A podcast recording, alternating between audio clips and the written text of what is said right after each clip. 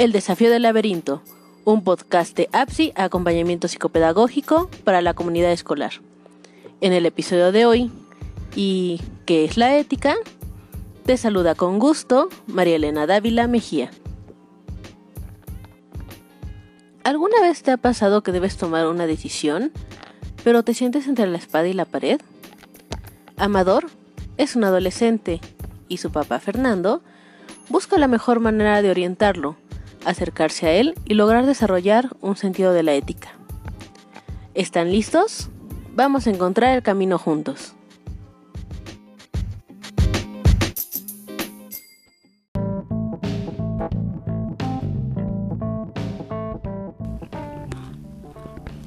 Un punto importante es podernos informar.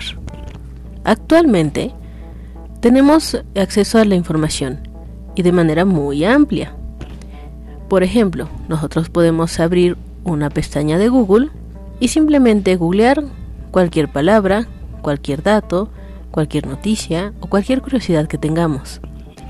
Sin embargo, parte de esto es la responsabilidad de cuestionar esta información ponerla en tela en duda, eh, comparar con otras opiniones, comparar con otras investigaciones. Por ejemplo, em, un tema de salud. Nosotros podemos buscar en temas actuales sobre el COVID y entonces me empiezo a informar, cuestiono la información, verifico con otras fuentes y a partir de ahí empiezo también a definir qué es lo que me conviene y qué es lo que no me conviene.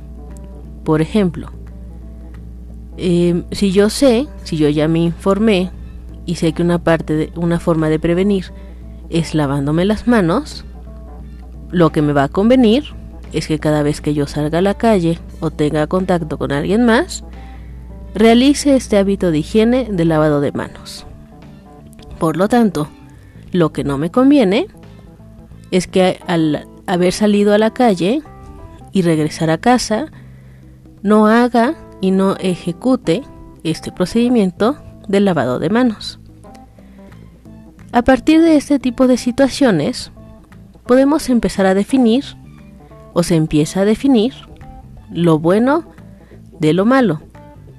Aquí también un factor muy importante es la cultura.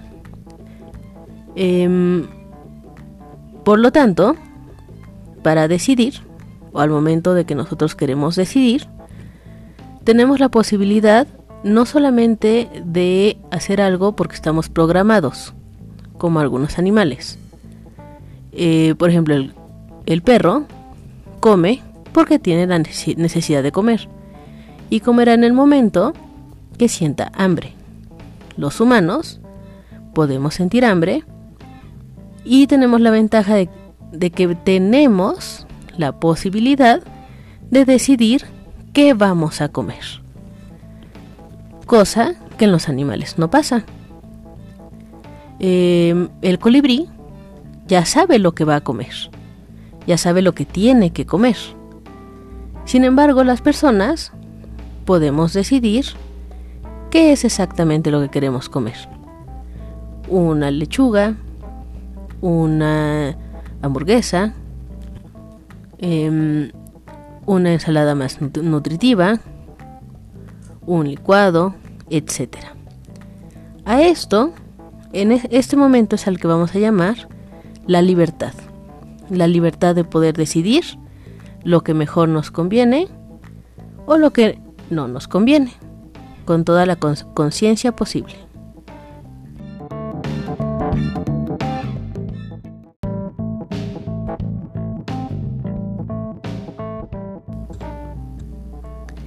Vamos a hacer dos aclaraciones respecto a la libertad. La primera, no somos libres de elegir lo que nos pasa. Por ejemplo, haber nacido tal día, de tal padre, en un país en particular, padecer algún cáncer, eh, ser atropellado, em, y esas características que no están en nuestras manos. Sin embargo, sí somos libres para responder a aquello que nos está pasando de un modo o de otro. Por ejemplo, tenemos la libertad de obedecer o de rebelarnos, de ser prudentes o temerarios, de vestirnos a la moda o disfrazarnos de alguna manera. Este es la primera aclaración respecto a la libertad.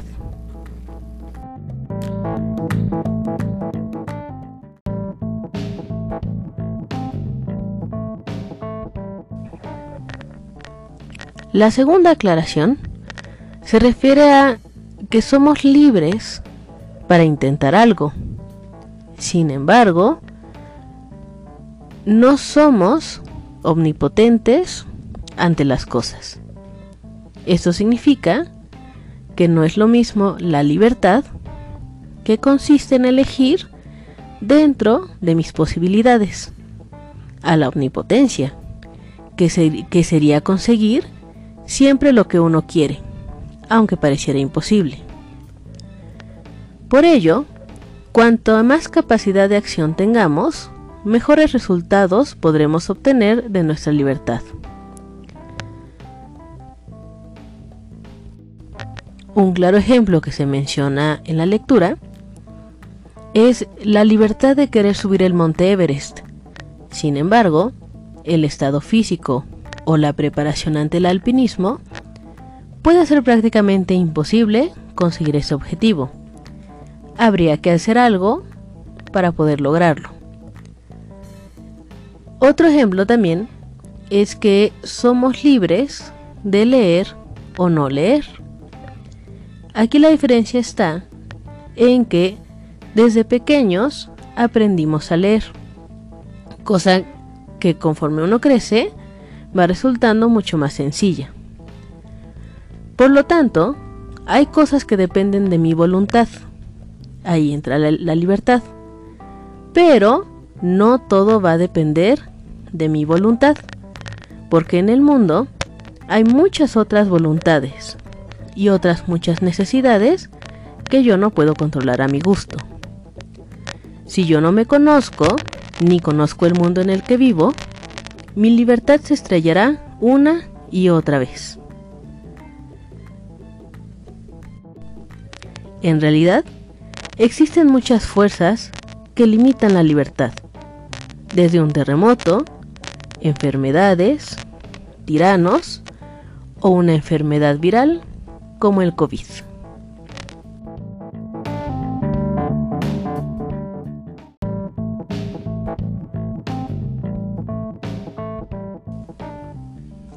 El día de hoy, te invito a que comiences por conocerte Conoce esas características y esas posibilidades que tienes en tu mano. Esta voluntad que tienes para ser libre. Conoce también el mundo en el que vives, el entorno que te rodea, el apoyo con que cuentas y también todas estas voluntades que no controlamos, pero coexisten con nosotros. de unos minutos, piensa, reflexiona y comienza a anotarlos en una hoja. Eso nos ayudará a tomar mejores decisiones.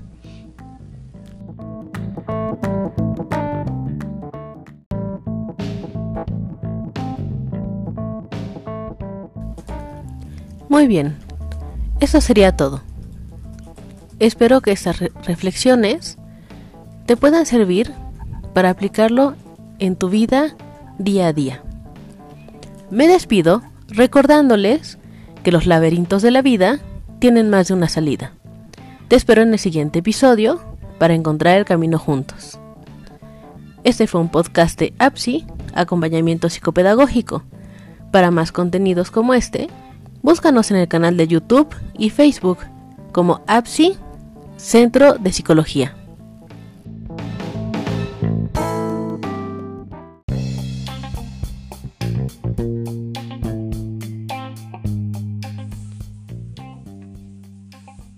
Desafío del laberinto, un podcast de APSI, acompañamiento psicopedagógico para la comunidad escolar.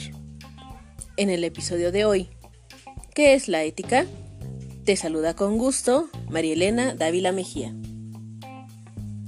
¿Alguna vez has estado en una situación donde te has cuestionado si lo que estás haciendo está bien o está mal?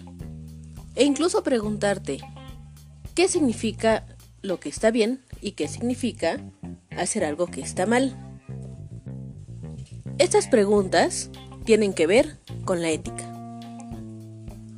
El día de hoy vamos a revisar algunos pequeños conceptos con algunos ejemplos.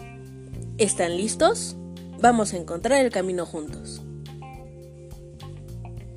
Comenzaremos definiendo la ética como una disciplina de la filosofía.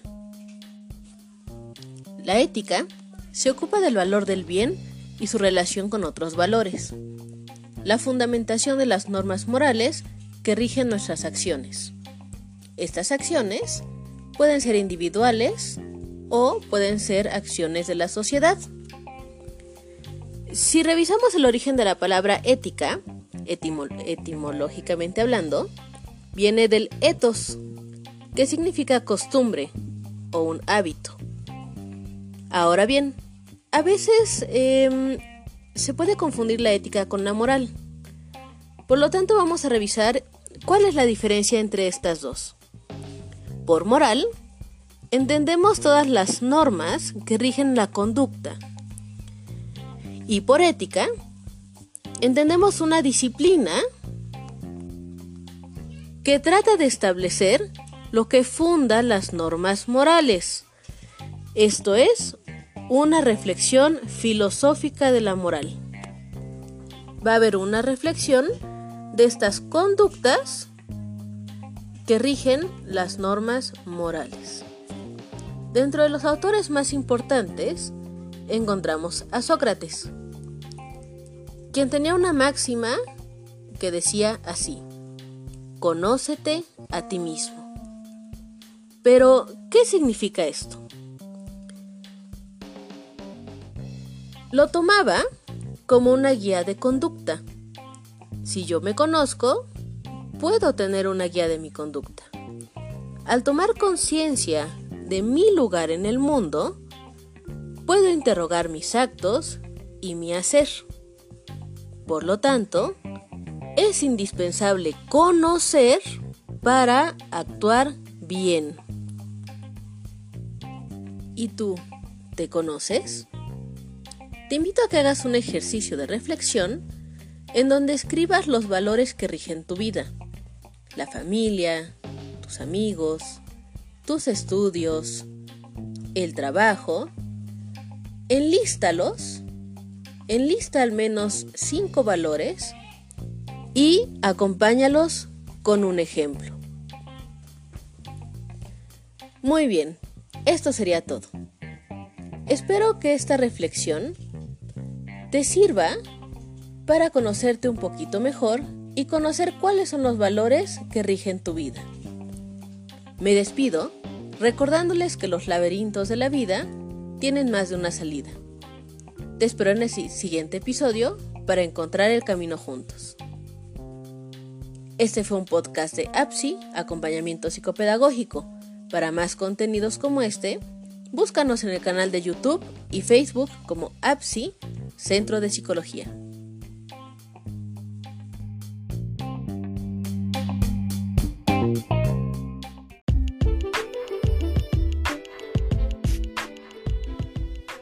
El desafío del laberinto, un podcast de APSI, acompañamiento psicopedagógico para la comunidad escolar.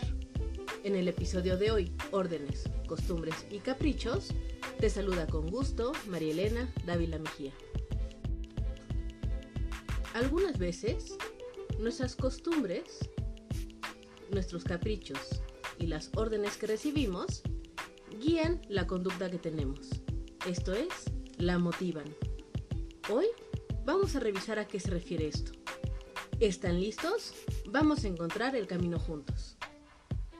Aunque no podemos elegir lo que nos pasa, podemos elegir cómo hacer frente a lo que nos pasa. Esto es, cuando vamos a hacer algo, lo hacemos porque así lo hemos preferido. Elegimos y decidimos a partir de las múltiples opciones que se nos presentan. Recalquemos que no todo lo que elegimos es lo que queremos. Como el ejemplo que imagina Aristóteles, en donde un barco con una importante carga sorprendido por una tempestad a medio camino. El capitán se da cuenta que la única forma de salvar el barco y la tripulación es arrojar por la borda el cargamento. Entonces se pregunta, ¿debo tirar la mercancía o arriesgarme a capear el temporal con ella en la bodega, esperando que el tiempo mejore y la nave resista? Si lo tira, será porque así lo prefiere, no tanto porque así lo quiera. Lo que él quisiera sería llegar al puerto con su tripulación y el cargamento a salvo. Sin embargo, dadas las condiciones, prefiere salvar su vida y la de la tripulación. La tormenta no puede elegirla, se impone, pero sí elige lo que hará ante ella. No todos los actos los pensamos con tal ímpetu como el capitán. Por ejemplo, hoy al despertar, reflexionaste si debías levantarte o no, desayunar o no, vestirte o no, ¿Lo hiciste? No, muchos actos los hacemos casi de manera automática. ¿O acaso sí te preguntas por qué me he levantado? ¿Por qué me he ido a estudiar? ¿A trabajar?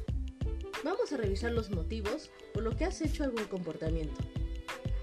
Entendamos motivo como aquello que nos mueve a hacer algo. El primero son las órdenes, nos mandan a hacer algo. El segundo, la costumbre, vemos que el mundo alrededor se comporta así. El tercero, el capricho, cuando algo nos apetece sin más, por pura gana. Y por último, los funcionales, que se refiere al caminar, al comer y al dormir. Vamos a examinar las órdenes, caprichos y costumbres. Cada uno de estos motivos inclina tu conducta en una dirección u otra explica más o menos tu preferencia por hacer lo que haces frente a muchas otras cosas que podrías hacer u opciones. De modo eh, que nos vamos a preguntar de qué modo y con cuánta fuerza te obliga a actuar cada uno. No todos tienen el mismo peso en cada ocasión. Unas cosas son más obligatorias que otras. Cada tipo de motivo tiene su peso y su fuerza. Las órdenes, por ejemplo, sacan su fuerza en parte del miedo que puedes tener a posibles represalias. Sin embargo, también está el afecto. El afecto y la, confianza que tienes hacia quien te da la orden. Comprendes que es por tu protección. Es una expresión muy coloquial, por tu bien. También por las recompensas que nos esperan. La costumbre viene más de la comodidad de seguir la rutina en ciertas ocasiones y también por la presión de otros. Aquí también influye la moda. Las órdenes y costumbres vienen de una fuerza exterior. Se nos impone sin pedir permiso. En cambio, los caprichos, hmm, esos salen de nosotros brotan espontáneamente, a veces por imitar a otros, a veces por llevar la contraria. Pero eso será para otra plática. ¿Y tú? ¿Qué motivos tienes para ejecutar tus actos y tomar decisiones? Analiza un día cotidiano de tu vida, desde que despiertas hasta que te acuestas a dormir. ¿Qué motivos guiaron tus conductas? Haz una lista de tus conductas, las decisiones que tomas y el motivo por el que lo has hecho. Muy bien, esto sería todo. Espero que con esta reflexión te des cuenta de qué es aquello que te mueve. Me despido recordándoles que los laberintos de la vida tienen más de una salida. Te espero en el siguiente episodio para encontrar el camino juntos. Este fue un podcast de APSI Acompañamiento Psicopedagógico. Para más contenidos como este, búscanos en el canal de YouTube y Facebook como APSI Centro de Psicología.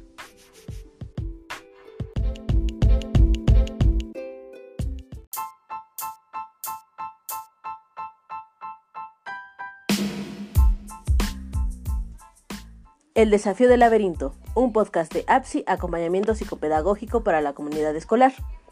En el episodio de hoy, Haz lo que quieras, te saluda con gusto María Elena Dávila Mejía. Amador es un adolescente y su papá Fernando busca la mejor manera para orientarlo, acercarse a él y lograr desarrollar un sentido de ética. ¿Están listos? Vamos a encontrar el camino juntos. La mayoría de las cosas las hacemos porque nos las mandan, porque así se acostumbra, porque son un medio para conseguir lo que queremos o sencillamente porque nos da la gana. Pero en ocasiones importantes, todas estas motivaciones no son suficientes. Por ejemplo, el capricho de irse a la playa es comprensible.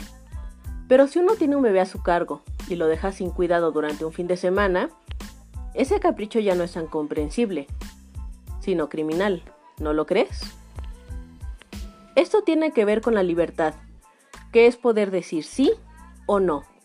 Implica decidir y sobre todo, darte cuenta de que estás decidiendo. Esto te evitará dejarte llevar. Para ello es importante pensar dos veces lo que vas a hacer. La primera, piensa en el motivo. ¿Por qué lo haces? Aquí recurrirás a una respuesta como por ejemplo, por costumbre, por orden o capricho. Pero la segunda vez, podemos hacer una reflexión más profunda para revisar si es conveniente o si no es conveniente. Esto es, puede haber órdenes, costumbres y caprichos que sean motivos adecuados para obrar, pero en otros casos no tiene por qué ser así. Nunca una acción es buena solo por el orden, una costumbre o el capricho. Para saber si algo me resulta conveniente o no, tendré que examinar lo que hago más a fondo, razonando por mí mismo. Cuando uno es un niño pequeño, basta con la obediencia, la rutina o el capricho, porque todavía se está dependiendo de alguien más. Pero luego hay que hacerse adulto, capaz de inventar a cierto modo la propia vida, y no la que otros han inventado para nosotros. Entre las órdenes que nos dan, las costumbres que nos rodean, o nos creamos, entre los caprichos que nos asaltan, tendremos que aprender a elegir algo por nosotros mismos. No habrá más remedio para ser humano y no borregos. Aquel que no hace más que huir del castigo y buscar recompensa, según las normas, tampoco es mejor que un esclavo. Es muy difícil determinar si alguien o una acción es buena o mala. Son términos que también se usan para calificar un objeto o una cualidad. ¿Por qué no resulta sencillo decir cuando un ser humano es bueno o cuando no lo es? Porque no, no, sabemos para qué sirven los seres humanos. No hay un único reglamento para ser buen humano, ni el hombre es instrumento para conseguir nada. Se puede ser buena persona de muchas maneras, y las opiniones que juzgan los comportamientos suelen variar según las circunstancias. Hay que estudiar, además, las intenciones que mueven a cada uno. ¿Te acuerdas que hiciste una lista de las acciones que haces todos los días y los motivos? Vuelve a revisarla. Reflexiona por qué lo haces. Revisa si te resulta conveniente o no. Muy bien, esto sería todo. Espero que esta segunda reflexión te sirva para tener más conciencia de tus decisiones. Este fue un podcast de APSI Acompañamiento Psicopedagógico. Para más contenidos como este, búscanos en el canal de YouTube y Facebook como APSI Acompañamiento Psicopedagógico. Me despido recordándoles que los laberintos de la vida tienen más de una salida. Te espero en el siguiente episodio para encontrar el camino juntos.